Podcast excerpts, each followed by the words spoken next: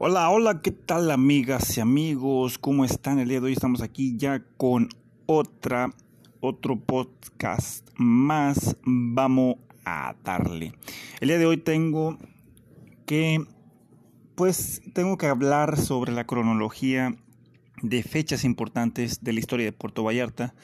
Ya ven ustedes que anteriormente en el primer podcast que tuve les hablaba sobre la historia de Puerto Vallarta que dejamos inconclusa porque es, sumamente larga, pero tratando de ser más breve y puntual voy a darles como para que se den una idea general la cronología de fechas importantes de la historia de Puerto Vallarta, Jalisco, México. ¿Sale?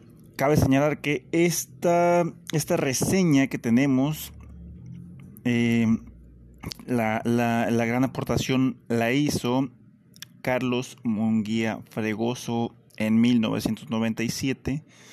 Eh, hizo un libro y pues obviamente me estoy basando de ahí, de ahí y otros anexos que le he hecho a, a mi propio podcast de, de, información que he encontrado relevante a lo largo de la historia de Puerto Vallarta en otros documentos oficiales. ¿Sale?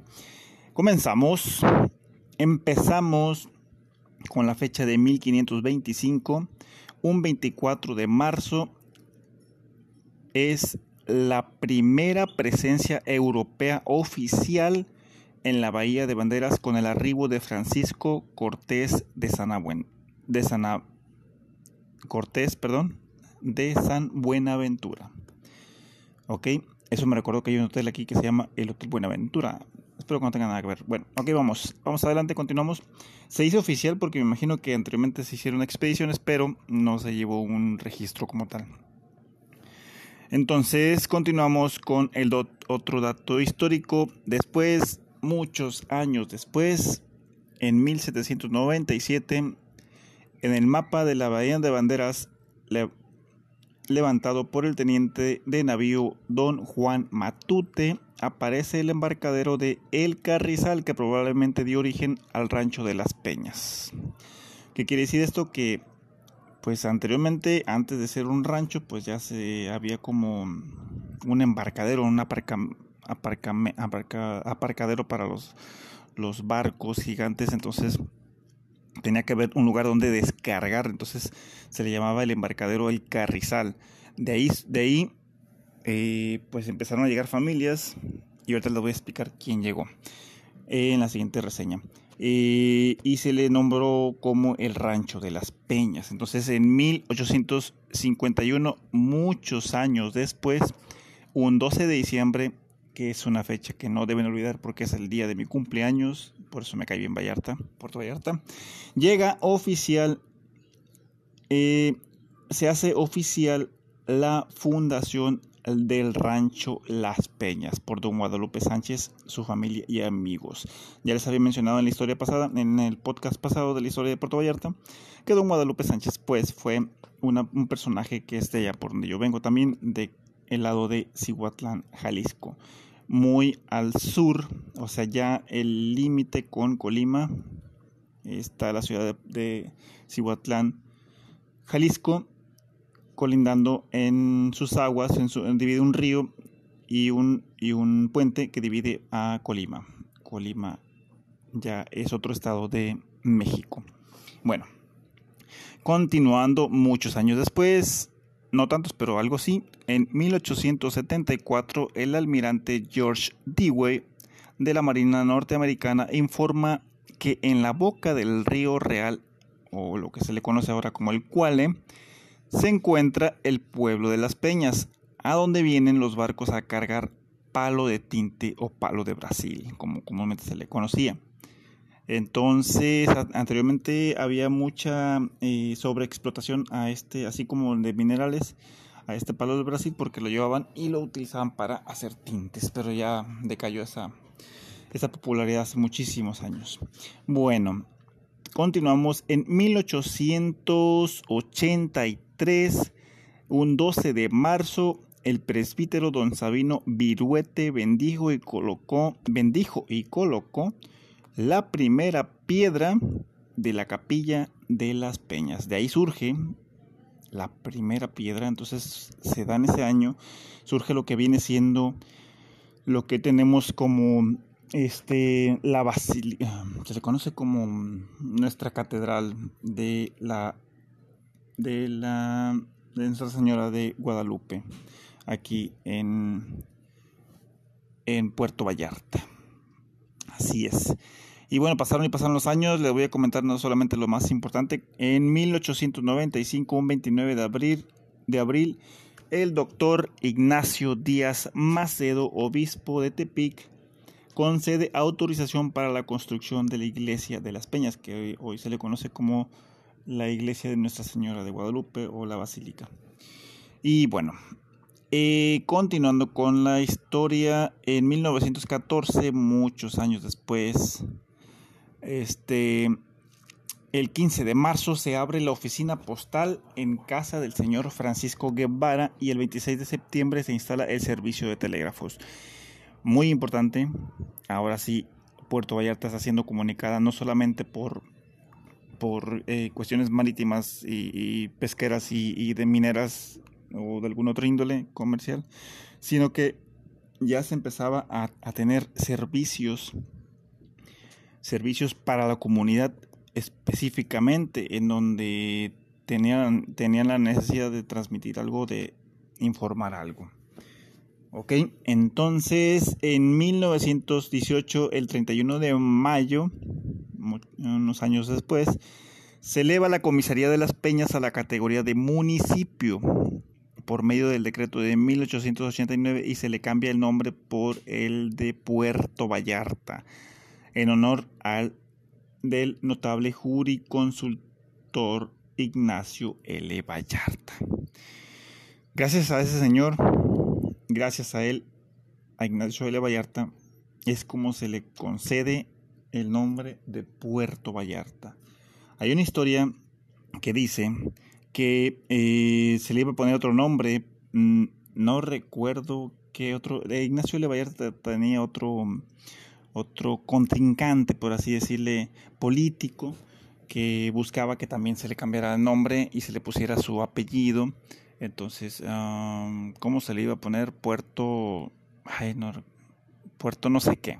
Eh, luego les digo, luego les digo en la otra historia, en la historia de Puerto Vallarta prometo incluirla en la segunda parte. Eh, en total que, mm, no, no, o sea, imagínense como mi nombre, como mi apellido, Puerto Rojas no, no suena, no suena, no tiene impacto.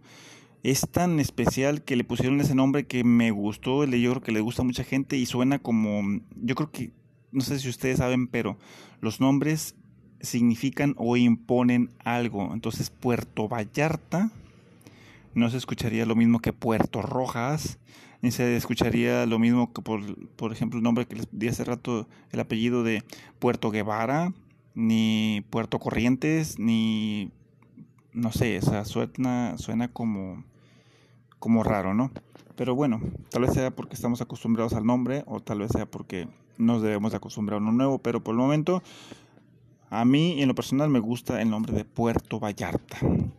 Este, entonces gracias a este señor Ignacio Le Vallarta, pues somos casi casi lo que somos porque él siempre estuvo al pendiente de que de que, de que se, se destinaran recursos, se destinaran apoyos, se destinaran gestiones para Puerto Vallarta y fue como fue creciendo gracias a ese señor que incluso en el parque que se encuentra, el parque de armas que se encuentra en frente de la, de la presidencia municipal, eh, está su, un monumento en su honor viendo hacia los arcos del malecón, hacia, hacia, el, hacia el mar. Y, y, atrás de él está lo que es la imagen postal de, de, este, la basílica de la parroquia de Nuestra Señora de Guadalupe.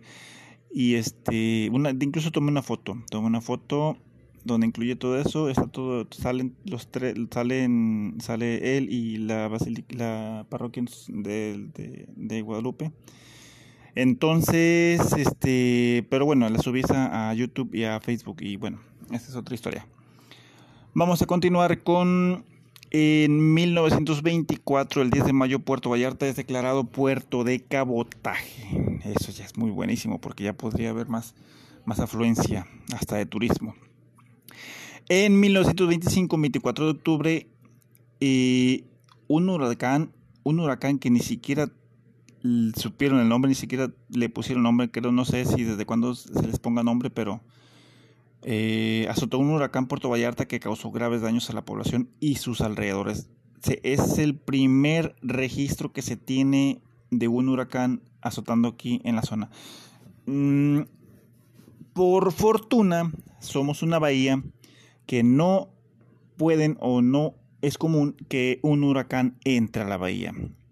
Es muy, muy raro. Siempre van de paso, siempre van de paso y siempre pegan allá en, en, en La Paz, en Baja California, o siempre pegan en Estados Unidos, o siempre pegan en, en, el norte de México, allá por, por Sinaloa, por, ah, por aquellos rumbos, pero aquí en Puerto Vallarta no. Entonces, cuando mucho ha habido tres huracanes que han azotado Puerto Vallarta eh, drásticamente y este fue el primero. En 1927, el 11 de abril, estalla el primer levantamiento cristero encabezado por Benigno Verduzco y el padre Francisco Ayala. Ya les había mencionado en, la historia, de, en la primera historia de Puerto Vallarta, en el primer podcast de los cristeros, que fue algo muy leve, fue algo muy pasajero, no se dio mucho, pero sí hubo cristeros. Incluso se dice, la leyenda cuenta que en esa eh, parroquia de, las, de Nuestra Señora de Guadalupe, eh, hay, todavía existen túneles, pero obviamente pues nadie lo sabe más que los que trabajan ahí o laboran, no sé cómo se les diga, más que los sacerdotes y obviamente tampoco lo van a andar contando al pueblo, ¿verdad? Pero se cree que hay que hay muchos este, túneles que llevan a otras casas, pero obviamente como en todos los túneles eh, hacia las casas que actualmente se habitan, pues se cancelan, se los, cierran y pues ya no hay, ya no es, ya no es utilizable. Pero sería interesante averiguarlo. Obviamente que si, si le preguntan a un sacerdote que trabaja ahí, no van a poder saber, no, o no más no van a poder decir qué es lo que está, lo que hay debajo de la iglesia. Pero bueno. En 1928, durante la administración de Vicente Palacios, con la ayuda del pueblo y del mayor Pinelo, se terminó el primer plantel escolar que estaba dividido en dos secciones, la López Cotilla para niñas y la Manuel Pinelo para varones. Actualmente es la escuela 20 de noviembre que se encuentra en el mero centro de Puerto Vallarta, la escuela con más tiempo en, la historia de Puerto Vallarta, la primera, como, como ustedes escucharon, y que no ha dejado de funcionar y que ha servido de lugar para albergues, que ha este, que tiene historia, tiene historia, obviamente. Eh, habría que, sería interesante hacer un video al respecto. Bueno, continuando, 1930, el 11 de noviembre se inaugura el servicio público de alumbrado eléctrico gracias a un generador que consiguieron los señores Sebastián Arreola y J. Buenaventura Santana. ¿Les parece? Eh, ¿El nombre les suena? Buenaventura. Bueno, quién sabe, puede ser que alguien se enamoró de Puerto Vallarta, de aquellos descendientes de que llegaron y se quedaron. Pero bueno, vamos a continuar. 1931, el primero de enero, Vallarta es declarado a nuevo puerto de altura. No sé qué significa, pero es un puerto de altura. Ah, algo chido, yo creo. En ese mismo año, el 3 de diciembre, llega al puerto el primer avión. El piloto era el señor Charles Baukuman, a quien apodaban Pancho Pistolas. En 1932, 15 de agosto de ese año del 32, se inauguran las balizas de enfilación, los faros del malecón y de la calle Matamoros. Se empieza a iluminar Puerto Vallarta Centro. Entonces, en 1939, siendo presidente municipal el señor Rodolfo Gómez, se instala, se instala el primer sistema de bombeo y tanques para dotar a la población de agua corriente. Entonces empiezan a, ver, a, llegar la, a llegar la, este, ¿cómo se le llama? Empieza a llegar mm, a Puerto Vallarta todo lo, industrializado, todo lo, actualizado de otras regiones, de otras ciudades, y empieza a haber eh, una mejoría, por así decirlo. Entonces, mm, mm, en 1943, en plena guerra mundial, don Agustín Flores entrega al presidente municipal Porfirio Uribe las llaves de la escuela 15 de mayo, ahora Teresa Barba. En 1944, continuando con la guerra mundial, en otros lados, aquí en noviembre, el gobernador de Nayarit, Candelario Miramontes, y el presidente de Compostela, Salvador Gutiérrez, inauguran oficialmente la brecha Compostela-Puerto Vallarta. Es lo que les decía anteriormente en, en el podcast pasado de la historia de Puerto Vallarta, que pues no había forma de llegar a otros lados más que por medio de mulas, burros, caballos, a pie y era todo. Entonces era pura sierra, puro monte y no había brechas, había puros, puros este, uh, ¿cómo les llaman? Senderos ah, donde transitaban pues solamente animales o personas. Y pues ya oficialmente se inauguró de la brecha de Compostela a Puerto Vallarta. brecha pues se refiere a que es un camino de terracería, un camino, de tierra. Pero pues ya es ventaja, ¿no? Ya, ya, ya con eso pueden... Ay, perdón, se me ahorita el, gallo. ya con, em, ya con eso de la brecha ya puedes pues transitar con... Se veía como unos camiones de esos, de los que aquí le llamamos guajoloteros, pero son son estos estas riumas que, que andaban por por todos los pueblos, entre pueblo y pueblo, entre las brechas y llevando mercancía, llevando gente, llevando animales incluso arriba. Llevaban cabras, llevaban puercos, llevaban gallinas. Y eso era el medio de transporte eh, más eficiente y más económico, por así decirlo también. Sí, porque en barco pues sí sale todo más caro, ¿verdad? No todos tienen la posibilidad, no todos lo hacían. Entonces, continuando, en 1947 el señor Manuel Gutiérrez instaló la primera gasolinera en el puerto en la esquina de las calles 31 de mayo, Paseo Díaz Ordaz y 31 de octubre. La bomba era manual y la gasolina llegaba en tambores de 200 litros. Qué emocionante es esto. Ojalá yo pudiera tener una bomba de esas todavía, pero ya son viejitas. Ya para este año ya se acabó la, para 1947 ya se acabó la, la guerra mundial, ya están en la Guerra Fría, yo creo casi casi. En 1950, el 16 de junio, abre sus oficinas en las calles de Juárez y Guerrero el Banco de Comercio de Guadalajara, primera institución bancaria en el puerto. Increíble. Y en 1951, el 12 de diciembre, otra vez mi, fecha de nacimiento, con grandes festividades celebra el primer centenario de la fundación del puerto, como ven.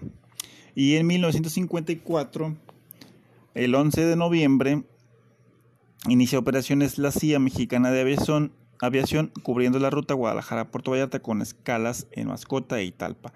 Entonces, imagínense, del, del camión en, vamos a ver, en 1944 hasta, la, hasta 1954, pues no pasaron más de 10 años y ya se tenía aviación, ya tenía aviones para ir a Mascota y Talpa. Eso es excelente, pero es como... Em, eran como avionetas, siendo sinceros, eran como avionetas. Entonces, pero transportaban gente, entonces es una buena opción también, ¿eh? Fue una buena opción para aquel tiempo, entonces qué bueno, magnífico. Mucha gente estaba emocionada, me imagino. En 1956, 1956, 4 de junio, el gobernador Agustín Yáñez, acompañado con, por el doctor Manuel Van Garten, inaugura la brecha mascota Puerto Vallarta. Ah, ya lo había dicho. Ah, no. Ah, no, aquí ya se inauguró otra brecha. Sí, cierto, sí, ya estoy acá. ahora ya no fue a Compostela, ya fue a, a Mascota. De Mascota a Puerto Vallarta. O sea que anteriormente, fíjense cómo estábamos tan aislados que anteriormente Compostela tenía años y años de, ser un, lugar, este, igual que Tepic, un lugar de, de, de, mucha historia y mucha, mucho crecimiento, y al igual que, que mascota, este también tiene muchos años y mucho mucha historia, mucho crecimiento, pero cómo Puerto Vallarta llegó a rebasar esos dos lugares y a otros más de, de, de, todo México, incluso puedo decirles que es uno de los puertos más grandes de, y con mayor afluencia turística de todo México, Puerto Vallarta, si no, si mal no recuerdo está en el primer lugar y si no va a estar en segundo, pero es ha hecho se ha hecho grandes cosas en Puerto Vallarta. Entonces, para que vean lo grande que estaba en otros lugares como Mascota y, Compostela, Compostela cerca de Tepic y Mascota yendo para Guadalajara, este, como de allá para acá se hacen brechas en vez de al revés, y, porque estaba pequeño, aquí era pequeño, entonces, como, como después de eso se fue detonando y detonando a, a ser grande. Continuando entonces en 1959, 1959, el 10 de noviembre, el Club de Pesca Local organiza el primer torneo internacional de pesca que actualmente y desde aquella fecha hasta hoy ininterrumpidamente se ha celebrado, bueno, excepción por la pandemia, que ya se interrumpió, por esta pandemia que estamos pasando, ya se interrumpió la pesca internacional de vela, de pez vela. Así es que un evento que atrae miradas y atrae personajes y atrae mucha gente de todas partes del mundo, pues se canceló este año, malamente. En 1958 se instaló una nueva planta termoeléctrica que empieza a suministrar energía eléctrica constante durante las 24 horas del día. Una energía eléctrica, ya, es, ya estábamos muy avanzados para el 58. Se vienen muchos cambios. Y en el 59, 1959, octubre, este, mm, ah, se hizo un puente también en el río Cuale en, en ese año y un centro de salud también se inauguró, y ya el primer centro de salud de hecho. En 1961, el 13 de septiembre, abre sus puertas el Colegio Niños Héroes. La docencia quedó en manos de las siervas de Jesús Sacramento. Me imagino que eran algo que ver con la religión, pero bueno. 1962, el 5 de septiembre, se establece la Escuela Tecnológica Industrial número 49, mejor conocida como la ETI, y hasta actualmente es muy reconocida. Todo el mundo sabe casi dónde está la ETI y tiene muchos años y mucha historia. En el 62, en 1962, se inaugura la nueva terminal aérea, ahora ocupada por Aviación General, en los terrenos cercanos al estero de El Salado. Habría que investigar dónde está ubicada, porque no lo ubico bien. Y en el 63, en 1963, marzo, la filmación de la película La Noche de la Iguana reúne en Puerto Vallarta a grandes figuras del cine internacional como Richard Burton, Deborah Kerr, Aya Gardner y, Sue Leon, Liz Taylor también, obviamente. Eh, pero Liz Taylor dicen que vino solo como espectadora. Era una actriz famosísima, pero no actuó. Entonces, bueno. De, a partir de ahí del 63, eh, Puerto Vallarta, voltearon a ver todo el mundo a Puerto Vallarta. Es eh, el detonante principal de que Puerto Vallarta haya crecido tanto. A partir de ahí, a partir de ese momento del 63, 63, 1963, empiezan a llegar aviones con cargas y cargas de gente de todas partes. Empezaron a hacerse y avionetas más que nada. Sí, todavía no se, inauguraba oficialmente el aeropuerto, pero era como parada de, avionetas, empezaron a llegar aviones privados y de madre y medio. Entonces creció tanto, llegaron por, por, por tierra mucha gente, por barco muchísima más gente. Venían a ver este paraíso, le llamaban el paraíso de, del Océano Pacífico, este, o de Occidente, algo así.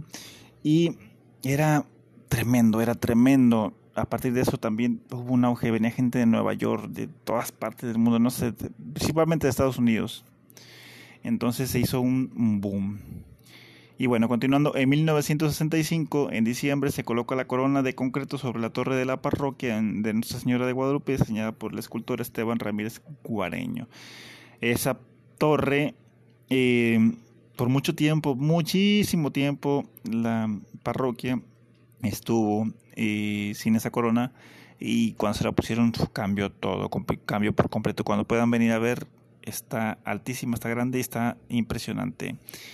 Y tiene unos ángeles agarrando la corona, sosteniéndola ahí encima de la parroquia. Entonces está padrísimo.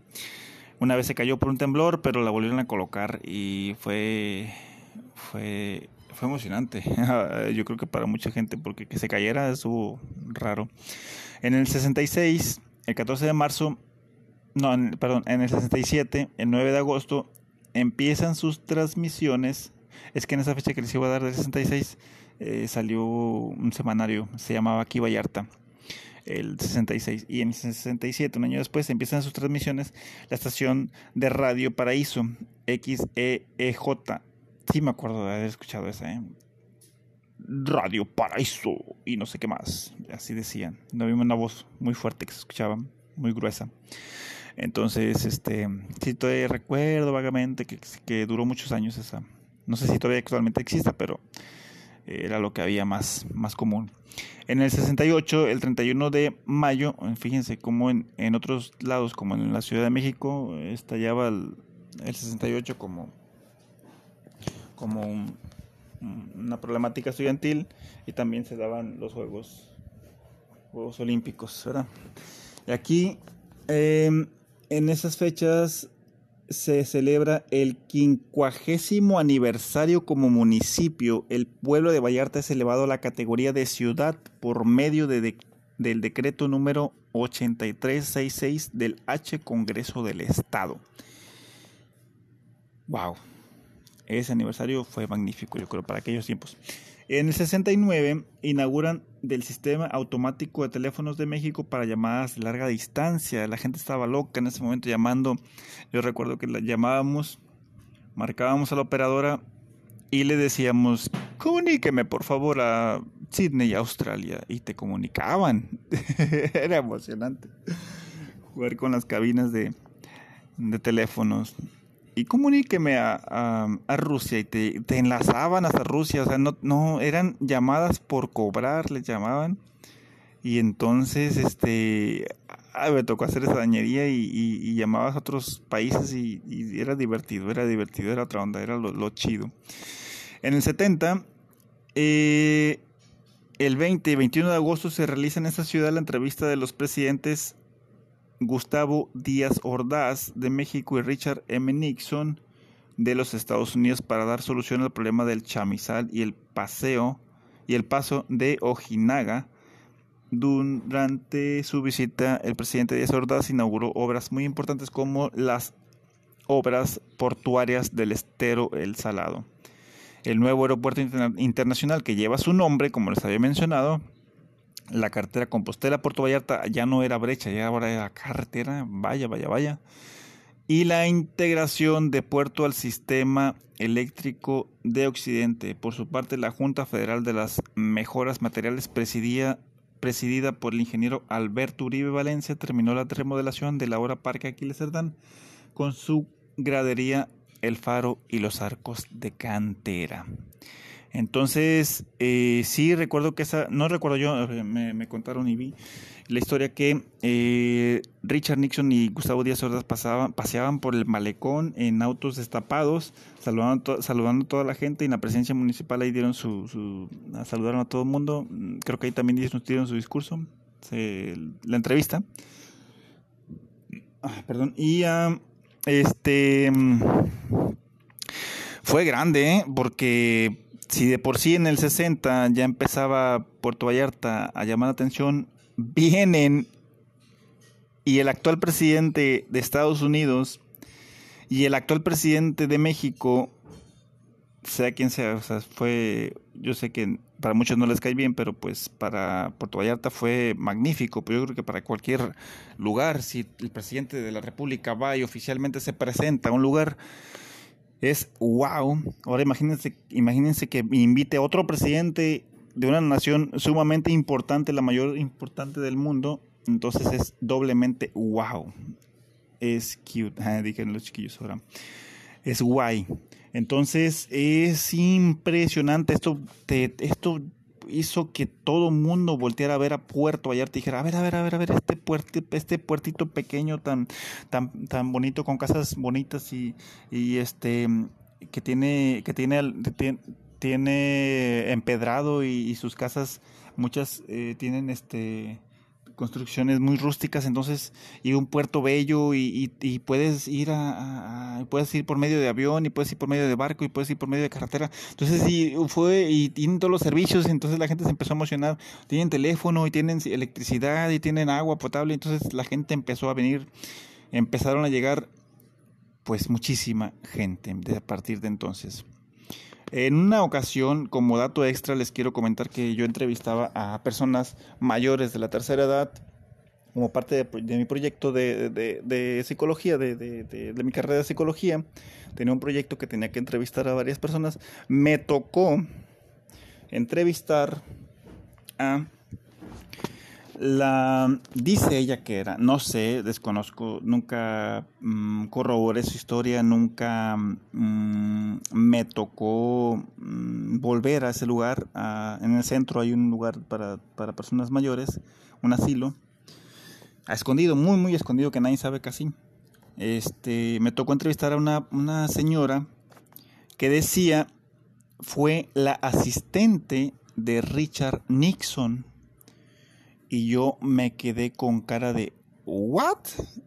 Yo en mis años de estudiante eh, sí había escuchado de, la historia de que había venido eh, Gustavo Díaz Ordaz y Richard Nixon a Puerto Vallarta y me sorprendía y yo decía, órale, qué chido, qué chido haber estado en aquel momento, qué chido haber tomado fotos y videos o no sé, ah, algo muy, muy, muy sobresaliente para la, historia de Puerto Vallarta y para la historia de México pues, también porque pues de irse a otro lado llegan aquí, entonces, este, y me platicaba ella, me dice, es que dentro de las preguntas que le hacía, me hizo plática y me dijo, yo, yo fui la secretaria de Richard Nixon. Me imagino, no quise indagar mucho porque yo iba enfocado a una entrevista, tenía que hacer una entrevista y mi entrevista pues iba guiada, o sea, iba ya prediseñada, ya, ya, ya con, con las preguntas hechas.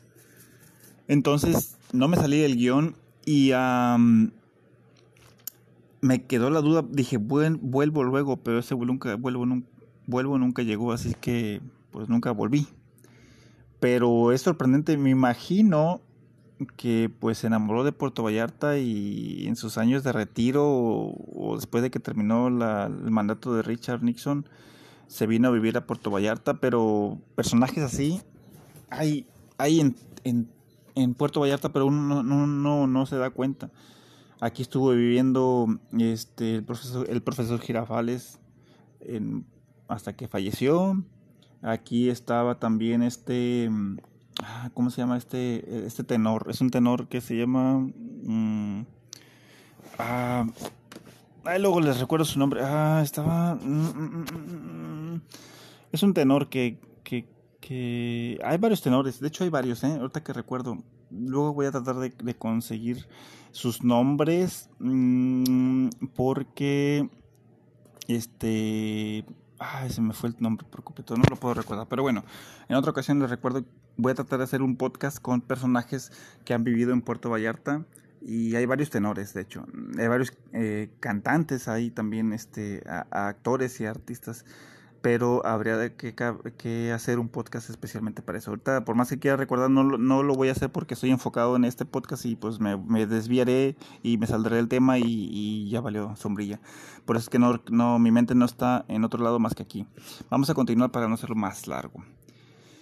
Ah, ok, ok. Ah, ah, ah, a ver, creo que ya vamos a parar porque esto ya va media hora. Vamos a pararle aquí hasta 1970 porque todavía falta mucho y nos vamos a llevar otra media hora más para darle continuidad. Entonces lo dejamos con esta avenida de los presidentes que vinieron aquí a, platicar, a, inaugurar y a, y a hacer mejoras al, puerto de Puerto Vallarta. Sale, por el momento es todo. Eh, no quiero abrumarlos, no quiero aburrirlos, quiero que esto sea interesante y pues no quiero que eh, que me dejen de seguir y entonces vamos a continuar con historias breves de Puerto Vallarta que sean máximo de media hora. Y a continuación, bueno, en el siguiente podcast vamos a darle continuidad a esto para en el siguiente en el cuarto podcast vamos a continuar la historia de Puerto Vallarta. Quiero hacer un paréntesis entre la historia de Puerto Vallarta para meter la, la, lo que viene siendo datos históricos. Entonces, este quiero quería esta cronología pues hacerla fundamental para que ustedes tengan una idea mejor de Puerto Vallarta sin tener que hablarles eh, aburridamente la historia como tal. Entonces creo que la cronología es muy buena porque nos abre un panorama de lo que es, de lo que ha sido y de lo que podría ser Puerto Vallarta.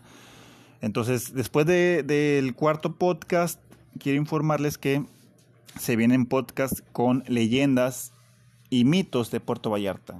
Entonces vamos a hablar de cosas, vamos a hablar de sirenas, vamos a hablar de gentiles, vamos a hablar de apariciones, vamos a hablar de, de tesoros escondidos y se va a poner emocionante. Así es que no dejen de seguirme, no dejen de apoyarme. Voy a compartir el podcast en varias redes y espero que les haya gustado esta media hora, casi 40 minutos, que me la pasé bla, bla, bla, bla.